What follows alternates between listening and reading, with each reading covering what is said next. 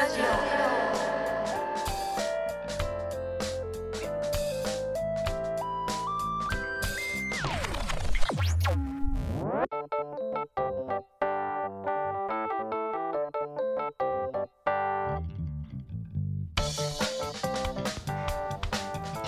皆さんこんにちは。さりげなくラジオです。えっと私編集部の熊谷と申します。よろしくお願いいたします。えっと今回のラジオはゲストに想定家の矢作多門さんをお呼びしたトーク第2回目となります。前半も良ければあのあるので聞いてください。とテーマは子供の死となっています。とても濃い濃い内容がたくさんですのでぜひぜひ聞いてください。どうぞ。でいっぱい出てくる。なんかね望遠鏡っていうね、はい。あの詩素晴らしい詩があるんだけどね、はい。それを書いた子がいてね、はい。でこの子どうやって望遠鏡をね手に入れたんだよって、そんなもののない時代に、うんうんうんでなんか軍隊のね、うん。軍隊帰りの兵隊帰りの、うん。えー親戚とか家族からもらったのかなとかね、うんうんうんいろいろ考えるんだけど、ん。会いに行って、うんそしたらあのその子は耳が聞こえない子なんですよ。へで耳がそのだから耳が聞こえないで何してたかっていうと家でずっと自分で望遠鏡を作ってーうん。おもちゃの望遠鏡だけどそういろんなかコッパとか紙とかでこうはい。レンズをやって作って、はい。それでこう村の様子を見てた。へー。だよねだけどそれは詩では分かんないんだけどうん。そこに行って初めて知るんだよねそのことを。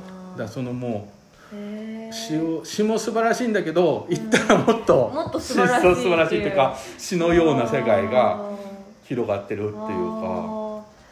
だなんかそうするとさあの作家とかね、はい詩人とかさ、はい。それを職業にしてる人たちうんもいっぱいいて、まあその人たちの詩も素晴らしいし作品も素晴らしいんだけど、うんなんかもっとこの生活者の世界っていうのはもう物語にあふれててあーそこからちょっとその途端のねうんうんうん穴のこと一つ書いただけで詩になっちゃうっていうのはんんうんこれはなんか希望ある話だなとうん思ってうんちょっと崇高的なものだと思いそうですもんね、うん。詩とかって。そうなんね。難しいものみたいな、やっぱりそのそれなりに鍛錬をはい。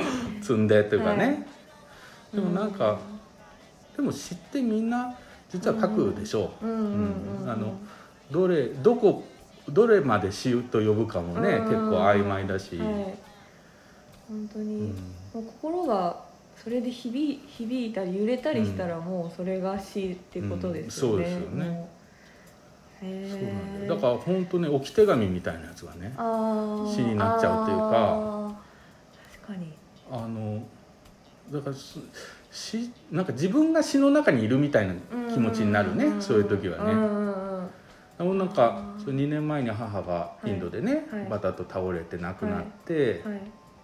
でまあちょっとコロナでね、はい。今あんまり東京には行ってないけど、うんうん。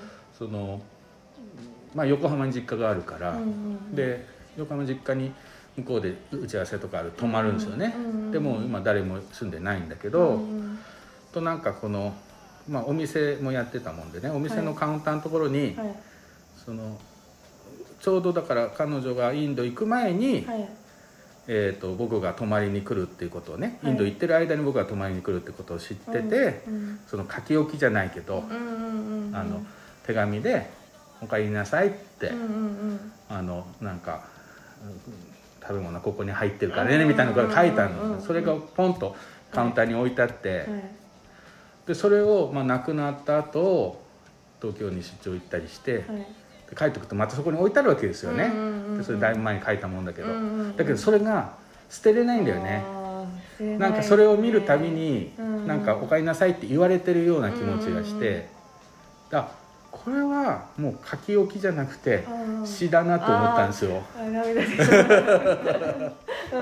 うん、なんかそういう瞬間があるなと思って言葉にはね、うんなんかその時は何こなんてことないことなんだけど、ね、その瞬間にしか書けない言葉があって、うんそれがちゃんと残って全然違う意味持ったりするってういうのがん。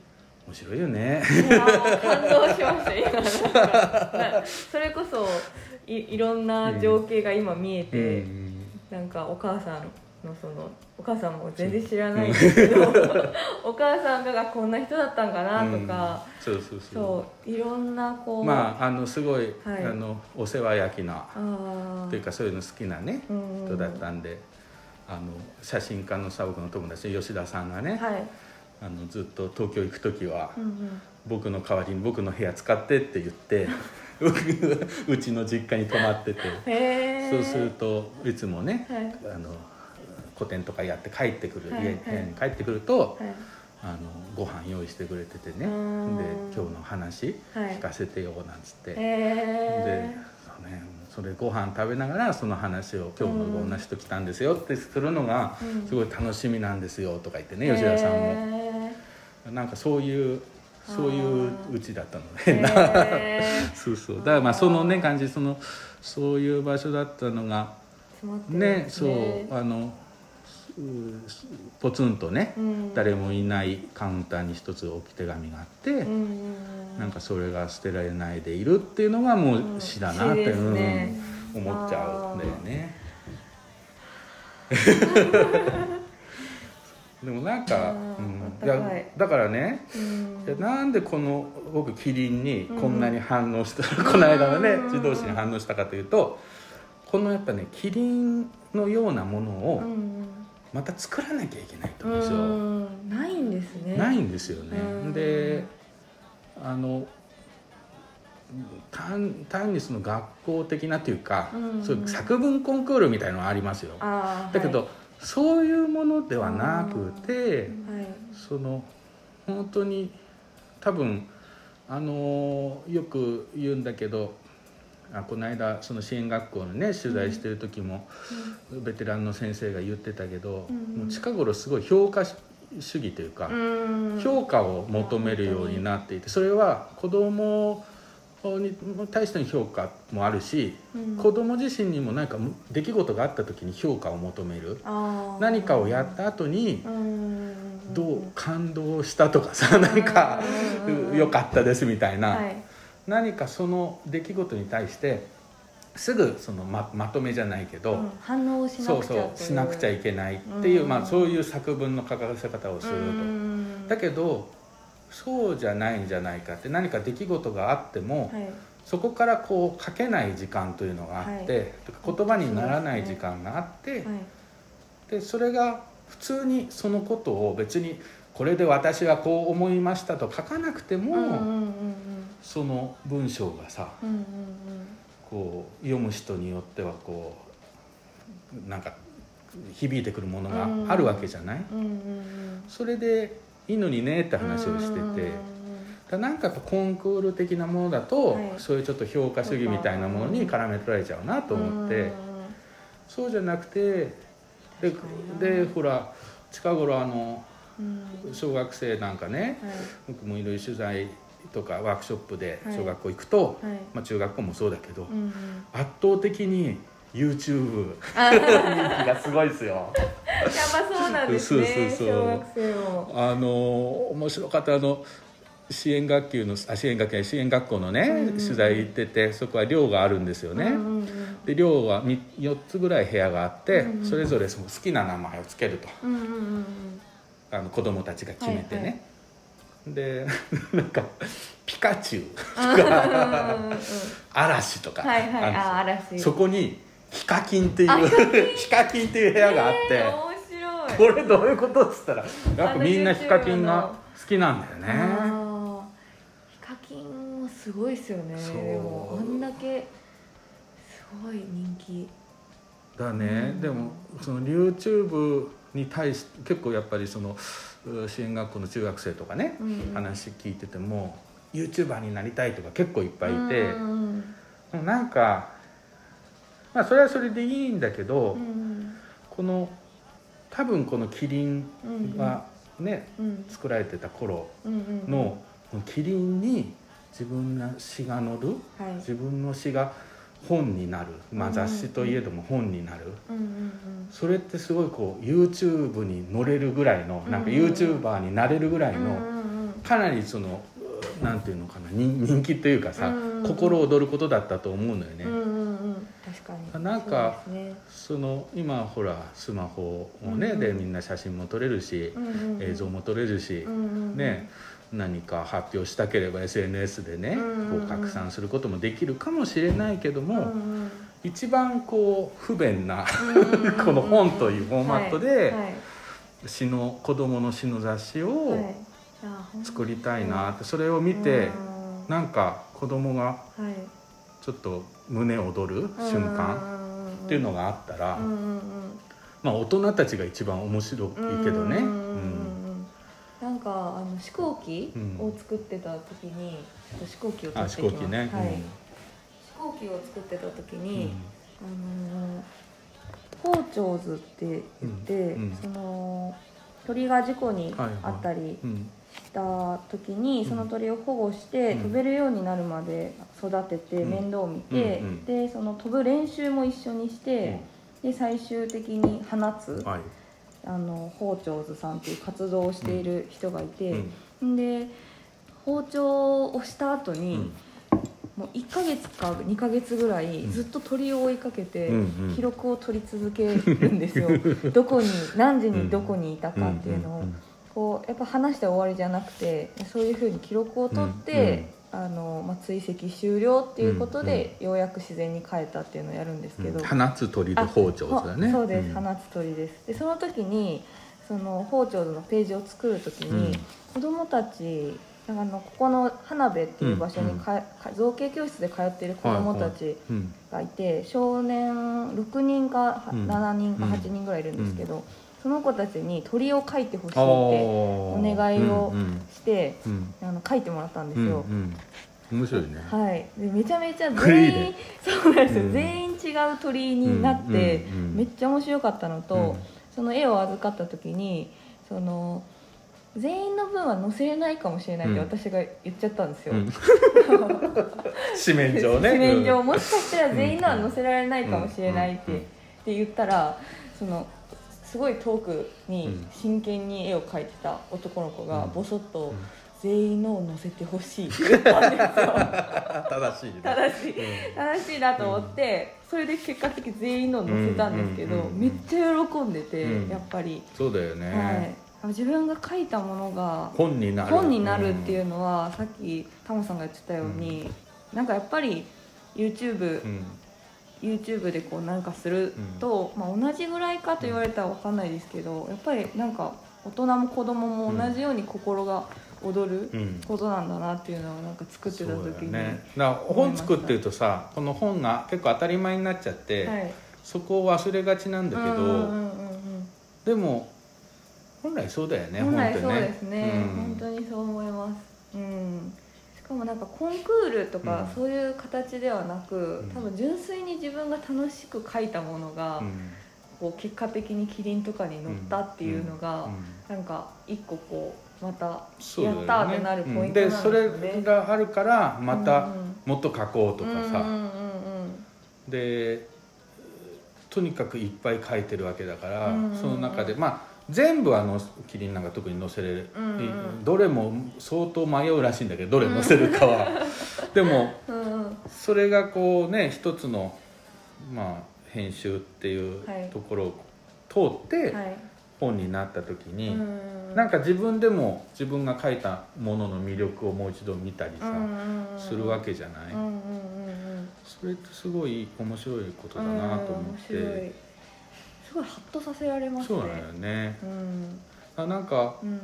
あのこれもその詩のアルバムの中に出てきて僕もハッとしたけど、うんうん。そういうそのかつてキリンまあこの時点で相当古いんだけど、はい。小学生になった子が、まあ、成人してはい。働いてるぐらいはい。の時に会いに行った時に、うん。その今の小学その時のねうん。小学生がうん。昔のキリンを見てうん。手紙を書いてんですよ。へえもう大人になった元小学生の男の子に。でそれがね住所わかんないから、はい。小学校の名前だけ小学校と学年だけ書いてはい「何々くんね」みたいな、はい。それでまあそこから巡り巡ってねやっとその子の元にたどり着くんだけどう、んだなんかその書いた本人はうん。もう大人になって詩も書かなくなっちゃうし、まあ、普通に生活しているんだけど、だけどその時書いた詩っていうのは、うんずっとこう子供のままで、あこう化石のようにって言ったけど、はいはい。子供のままで居続けてて、今生きてることをその心を通い合わせてる詩を通して。うんっていうのがすごい話だなと思って、ですね。うん、だからそれはねなんか本当出版の原点じゃない？原点ですね、いや本当にそうだうんだからねなうん。あのいきなりこのインタビューでなんですけど、さりげなくで、はい。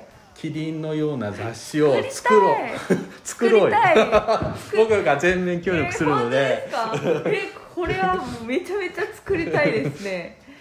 そう作りたいよ作ねりたいです。あの奥でそれでね今ねそれをずっとき昨日もずっと考えてたの、はい。このキリンの時は先生たちのやっぱ協力がすごいあったでしょ、はい。これで今でもそういう先生たちの協力って得られるのかなとうんか、うんうん、そのそういう横のつながりみたいなのはあんまりないんじゃないかなとか、うん。うん、そもそも先生本屋さん行くの？っていう問題はあって先生が本を読む時間がないとかはい忙しいですもんね。うんそういうのもあってまあ何人か僕も、はい。あの学校の先生の友達がいるから、はい。そういうところからね、うんあのちょっとうまくつなげていくってことも一つは考えるんだけど、はい。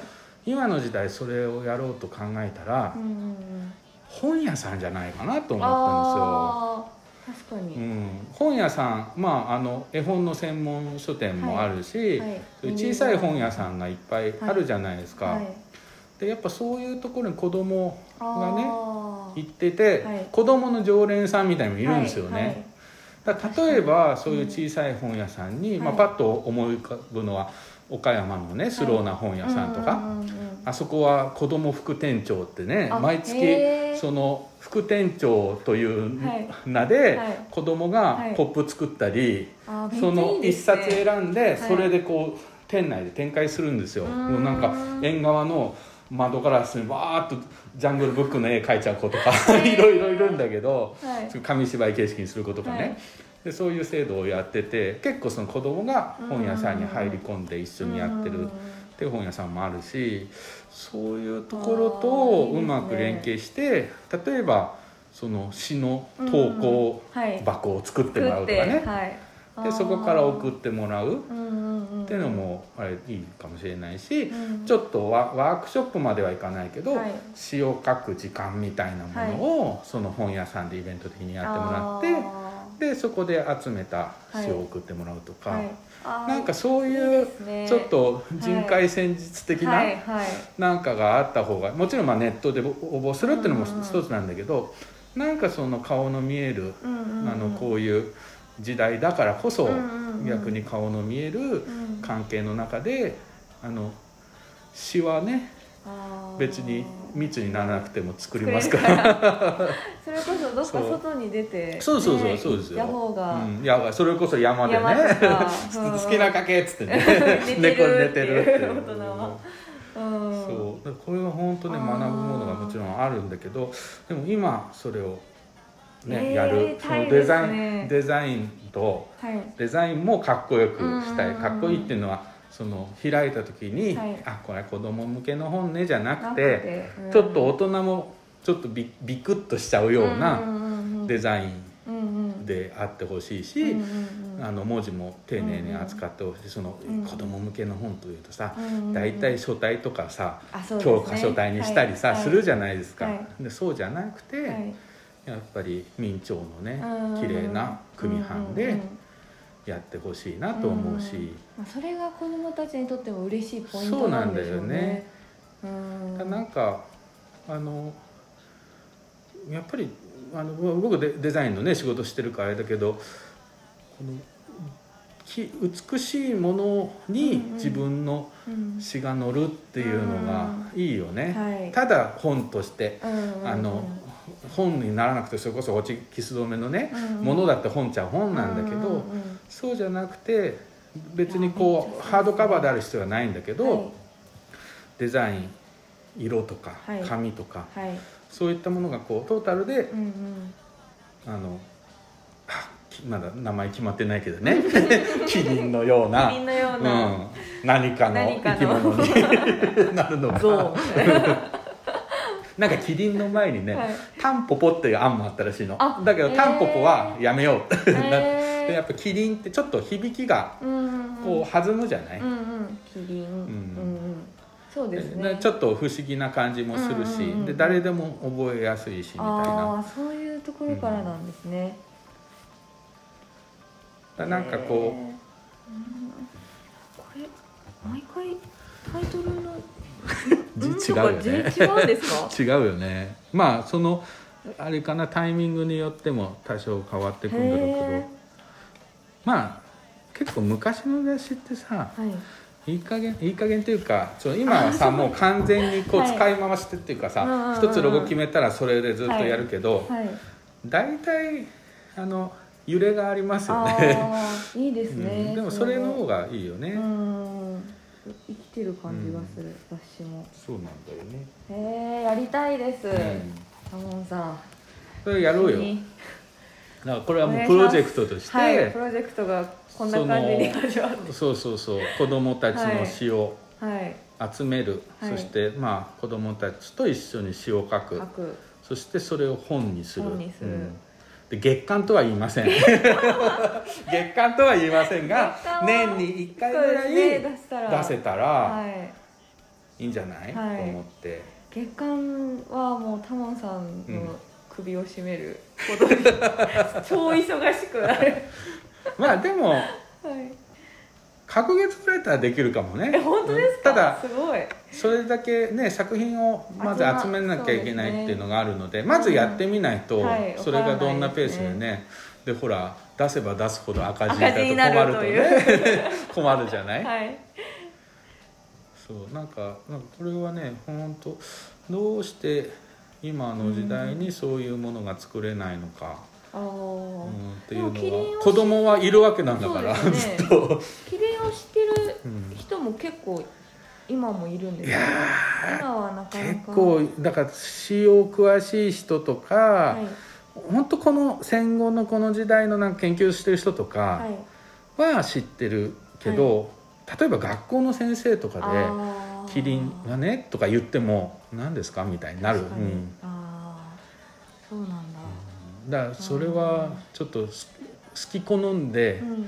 あのキリンのことを調べてる人じゃないとなかなか知らない、まあ物がないっていうのがね一番大きいですよあーそうか。触れね。れないので、うん。ってことですね。せせせめてまあこういう灰谷さんのうんうん本とかではい。触れた、この太陽のオナラもそうだけどさ、うん、あそうですね。太陽のそうだから長身太も絵描いてんだよねキリンに。あそうなんですか、うん。張さんもそんだけ長くやってたらそうか。いろんな作家さんが。そうなんだよね。いやすごいですね。タイトル「おしっこの喧嘩」いいね。最高じゃない？最高ですね、へえうんだから本当子供の絵と詩とね。うんうんうん。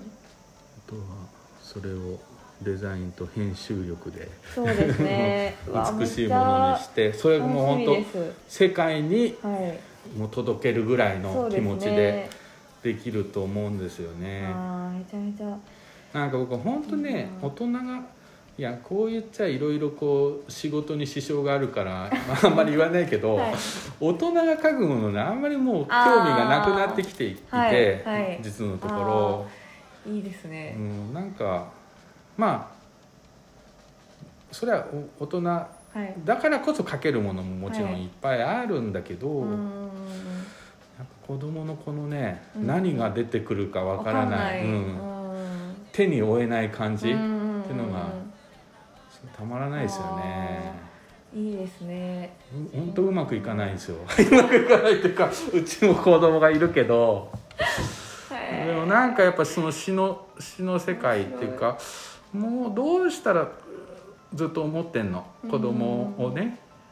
その例えば僕なんか子供の時から運動が得意じゃないし、うんうん。あの体育とか大嫌いな教科だったけど、体育だったら元気になれる子とかいるわけじゃない、うん例えばさ算数だともう退屈しちゃうとかね、うんうんもう数字見るだけで吐き気するけど、うん。ドッジボールになるとがぜん元気になる子とかいる、それと同じように本当はまあそれは音楽であったり図工であったりそれぞれいると思うんだけど、はい。その詩国語とはまた違う、うんなんかそこだけ言葉が伸び伸びいられるっていうか国国語ってすごいぜ絶妙にあの僕は好きな教科だったけど絶妙に嫌な教科になりうるのはあやっぱり制約が多いですよ窮ね。屈な感じがすごいしますね、正しい文章正しい文字を書くっていうのがすごい、い念頭にあるからうんうん、長い文章のがいいとか,、とかね。それはほら例えば本なんかもさいまだにやってるけど学校でうん。うんあの何冊読んだか競わせるみたいなねあ。るんですよありますね。でも読書ねそうそう読書感想文もね、はい。もうそうだし読書リレーみたいな感じでこうつけてってさ、はで何100冊はい。ね突破みたいなさはいめっちゃ読んでたけどこれでなんかこう全シール然やりまくれるとかせんでしたそうそうそう。なんかでも本本って読書ってそういうもんじゃないじゃない？はい。それは本が好きな人たちはさ、みんなわかると思うけどそんなこと言わなくてもさ、めっちゃそうですねなんか子供の時とか読書感想文得意だったんでしょとかすごい言われるんですよ、いや本当に思い出したら。あれはさ別のものだからね。そうなんですよ別のものだから、私本当に夏休み小学校の夏休みの最終日に、いつもよ読んでた本の、もうかろうじて覚えてるやつを すごいあらすじを最初の方に 書いて最後にちょこっと感想を書くみたいなやつで毎回出要してた。約プラス感想ってやつじゃないやったんですよ、だから読書感想文って言葉もよくないよね。そうですね。感想を書かなきゃいけないのっていうかさあのそんなんじゃなくていい、うん、はいなんかこうお例えば一つの本を読んでうんうんそのことが書いてなくても全然いいと思うんですようんうんうんうんねそういうことってあるじゃない、ありますね。その暮らしてる中でさ、はい。この本読んでるけど、はい。この本この書かなくても、うんうん。なんかその本がきっかけになってたりどっかのシーンがうんうんうん。引っかかってうんうんうん自分の中でなんかもやっと残ってたりとかさ。なんかそういうものをかわざわざ感想という形にしなくていいんじゃないかっていう。うんうんうんあなんかもうあの難しいもんでそうするとじゃあ大喜利みたいな ものにすりゃいいのかってサラリーマン川柳みたいなね。それはそれでまたちょっと違うなんか受け狙いみたいになっちゃうかちょらさっと笑いを取りに行くそうみたいな。そうそうそうまあそういうの子供結構得意だけどもうそこにこう入ってっちゃってもあれだからやっぱりそのお思うのは文章って、まあ、はい。詩詩っていうものがうんはいいろんな制約からちょっと離れて、うん。ただ本当のことを書けばいいんだよっていう、うん。絵なんかもそうじゃない、はい。何をこれどんなテーマを持たせるかとかさはい。こういうので書きましょうとかじゃなくて本当その時にうん。見えたものを、見えたままに書く。見えたままに書いてもあのこの僕らが見てる世界と違うものができるわけだから、うんそれが絵じゃないですか、うんそういうなんか子供がそこで詩を書いてる時だけは元気になれるっていうか、あの解放されるいろんな面倒くさいこと煩わしいことから解放されるような時間をどういうふうに作るか、っていうのはずっと考えてますねねいやー確かにな、うんだな僕何何や何やなの？っていう感じがするけど。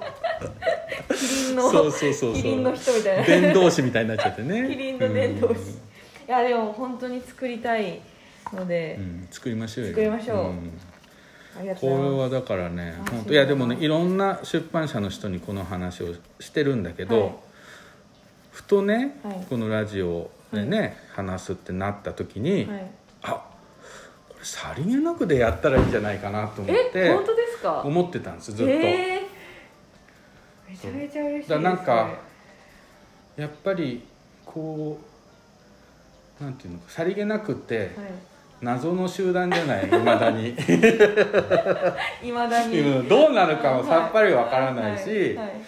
あのここにかけていいものやみたいななんかこう大丈夫かって思っちゃうことが基本にあるっていうか でもそういうところからしか、はい。そうなんかその活動うんうんうんそのあた人を巻き込んだりなんかいろんな人が面白かったものをうまくつなげてうん。形にするってうんうんうん。なんかそういうところからしか生まれないなって僕は思っててめちゃめちゃ嬉しいです。なんか最初にこうコンセプトをガチッと決めてねはい。あの教育のため子供たちのためみたいな、はい。そういうんじゃなくて「うん、何これこんな詩面白いじゃん」みたいな「これ面白いやん」っていうね、はいはい。そこで動けちゃう人たちがいたらあそれ最高なんじゃないかなと思って、ねうん。でもほら出版の世界ってさ、はい。どちらかというと今言ったのだとね、はい。前者の方というか、うね。あのーきちっと企画を考えて、はい対象を考えてそれがどういううん、どれ売れるかいくらで売れるか、うん。コストはいくらか、うん。みたいなところからしか作らないじゃないですか。はい。もうなんかもうやっぱりそこで何が出てくるかわわかんないけどやっちゃおうみたいななぐらいの方じゃないとできないですよね。その体制はめっちゃ整えてます、そうですよね、うん、その感じが満ち溢れてるから、は いよかったです。うん当におも面白いからしかスタートしないので、いつも。はい。なのでもう、うん。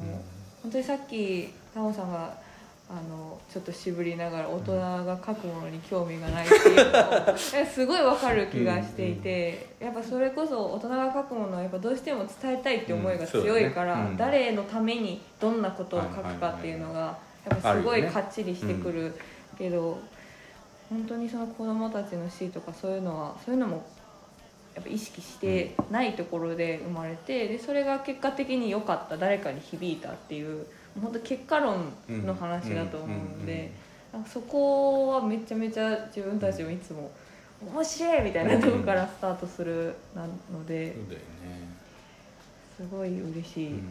です。なんかあのこれこの話するともうさ、はい。終わんなくなっちゃうから しないどっかするかどうか迷ってたんだけどはい。あの「本当ごラジオ」でも何回か前の回でちょっとそれにふ若干触れたんだけど、はい。なんか橋ん？橋本義夫っていう人がいて、はい。戦中戦ー。戦後もう生きたのか、はい。あの結構おじいちゃんになるまで生きてる人なんだけど、彼は何者かっていうと、うん。八王子の東京の八王子ね、はいはい。あの東京の西側ですね、はい。の人なんだけどあの結構本当八王子って今でこそ住宅街のねうん。立ち並ぶあれだけどまあ昔畑ばっかりで、うんうん。まあは八王子村的な場所だったわけですよ、はい。でそこでその橋本さんって何したかっていうと、うん。あのまあ運動家活動家、うんうんうん。ある意味市民活動家みたいな人なんだけど、最初農村にうんあの図書館を作らなきゃいけないって言って百姓こそ本を読まねばならぬって言って、はい。でなんかその農家、うん。その近隣の農家のまあ青年団みたいな青年の人たちに声をかけて図書館を作ろうとするんですよ。へちょっとあの経文社の鎌田君ーみたいな。そうそうそうそう、はいあんな感じですよ多分、うん。畑をねね。向き合いながら本も読むみたいな、はい。あの成功的な、あの考えでねやってんだけど、ところがその当時もあの八王子に本屋がないと、うんうんうん。あ図書館作ろうにも本を仕入れる場所がないって言って、それでじゃあ本屋作ろうっつって、はい村からちょっと町の方に出て八王子に本屋作るんですよ、はい。で本屋作って本本屋の親父なんだけど、うん。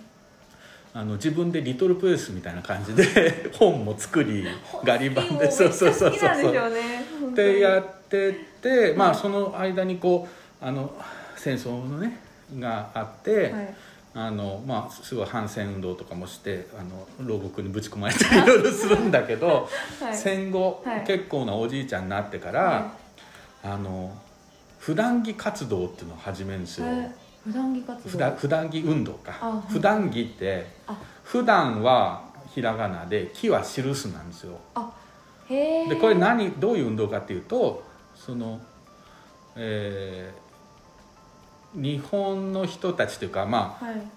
世界中の人もそうなんだけど、はい。言葉を使うように全ての人が文字を文章を使い切れてないっていうのが彼の主張であまあ、特にその当時はそうだったと思うけど、ーはい。文章を書く人は文章を書く仕事についてる人であってあ一般にこう暮らしながらはい。文章を書く人はほとんどいないし、まあいたとしてもそこでやっぱり文章の上手い人は書けるけどうん下手な人にはそこにはもう全然触れられないし自分の物語を語ることはできてもうん文章にすることはできない。うんでだからもうとにかく下手でも何でもいいから自分のことを文章で書きましょうっていう運動をやったんですよ。でそこからこうデモクラシーっていうか、はいはい。八王子デモクラシーとか。言ってそのはい。ですごい民主的な、はい。あの道具の一つとしてはい。文章というものがあるっていう、はい。でそれをちゃんと自分の言葉でどんな、あのまずくてうまくない、うん。あの他の人が見た読みにくいような文章だとしても、自分の言葉で文章を書いていく。っていうのがすすごく意味あることだしこれが時間が経った時にうん。かあの未来の人がねうん。読むっていうのを考えてやるべきだっていうのうんでうんそうおじいちゃんになってからね各地でそういうのをやって講演してある時代あのその普段着運動をしてる人たちがはい。いろんな町にいたらしいんですよ。でその同人誌みたいな感じで本当普通の主婦とか、はい。あのく暮らして普通に暮らしている人たち、はい。何かの仕事について働いている人たちがはい。自分の子供の時の話とか、はい。普段の日常のことを文章にして、でとにかくもう新人を優先するとか言って。いやいね。そう初めて書いた文章を載せる。っていうのがすごく普段着のね基本だって言あってーやってて。うまいとかじゃないんですよ。むしろうまくなってくると気をつけなきゃいけないぐらいの感あーへえ面白い。なるほど。じでそれそれねその活動ってすごい面白いなと思って。うんうんうん。でなんか僕すごい、まあ、タラブックスとかのね、うんうんうん。絵もあったんで、そういうなんか本っていうものが民主的な道具、民主主義の道具として手段の一つとして、はい。うんありえないのかなっていうのはずっと考えてたんですよ。だけど話をぐっと戻すと、はい。それを今、はい。大人にやってもらってもなんか面白いもの出ないだろうなと思っていて、っていうのはもうすでににうん。なんか SNS というか、ん。まあ、メールもそうだし、うん。まあ、ちょっと前だってはうん。ブログもそうですよね、まあ、ノートとかもあるけど、はいはい。そういう発表したいという気持ちがある人は、はい。どこでも発表できるし、うん。あと何て言うのかな。あのそういうものへの欲求をう、んあのツイッターとかはうんいい感じに、あの 小出しにできちゃうから良くも悪くもね、はい小出しにできちゃうからそのそこまでその書くということへの欲求が高まらないなと思って、うんでもやっぱそのわーって書く書きたい書きたいっていうね自分の話を、ねはい。読んでもらいたいって気持ちがなければ、はい。やっぱそういうこうなんか熱っぽいものって生まれてこないですよね。だそれはそうするとじゃあプロしか残んなくなるのかっていうことになっちゃうから、はい。でも子供だったらはい。まだそういう部分があり得るんじゃないかっていう、だそれはこれだけまあ YouTube だの SNS がね、はい。広まってはい。スマホをみんな持つようになっても、はい。なんかやっぱりこの本にねああそうですね、あ面白いな「えー、仮キリン」仮仮キリン」キリンかっこ仮。かっこ仮。にうん。私の文章を載せたいっていうね。それがそれはすごいあの合ってる気持ち的には合ってるのはやっぱ下手でも、ーうん。うんうんいい。うまい子上文章が上手な子がそこに書くものではなくて。なくて。うんうんうん。ああっていうのをね渦巻いちゃってんの渦巻いちゃってますね。これこれもう4時間ぐらい喋りたいんですけど。もういやでもいいんじゃない。1時間13分うんいいんじゃない。うん。はいありがとうございます。ちょっとじゃあやりましょうよ。やりましょう。ん。だからね、はいお願いします。あのぜひねあのこれはいろんな人を巻き込んでやりたいし、はい。これに巻き込まれると、はい。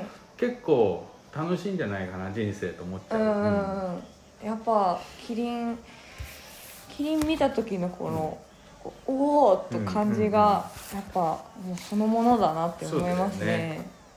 えー、いいえー、かっこいいみたいな、うん。できるだけいろんなこのねうん言葉が出てくるといいよね、うんうんうん。それはうまい子ももちろんいると思うし、うんうんでも普段文章なんか書かないよ作文なんか嫌だよって言ってるような子がうんはい3行でも4行でもさうん。1行でもいいですよ、はい。そうですね、うん。本当のことを、そう。そのまま書いてくれたらうん。死になんだよっていうね、はい。てか死なあなた死なんだよって。あなた死なんだよ。あなたがあなもう。死たが死なんだだよってていうう、うん。いやー深い。あー面白い。はい全編聞いていただいてありがとうございます。まだあの実はそのこれの収録をした時はその後2時間3時間2時間ぐらいずっと話をしておりました。全然つきません。楽しいお話をしておりました。はい。そのキリンの方もこれからが楽しみな感じです。とてもにやけております。はい。今後も乞うご期待です。それでは今回もありがとうございました。さりげなくラジオでした。さよなら。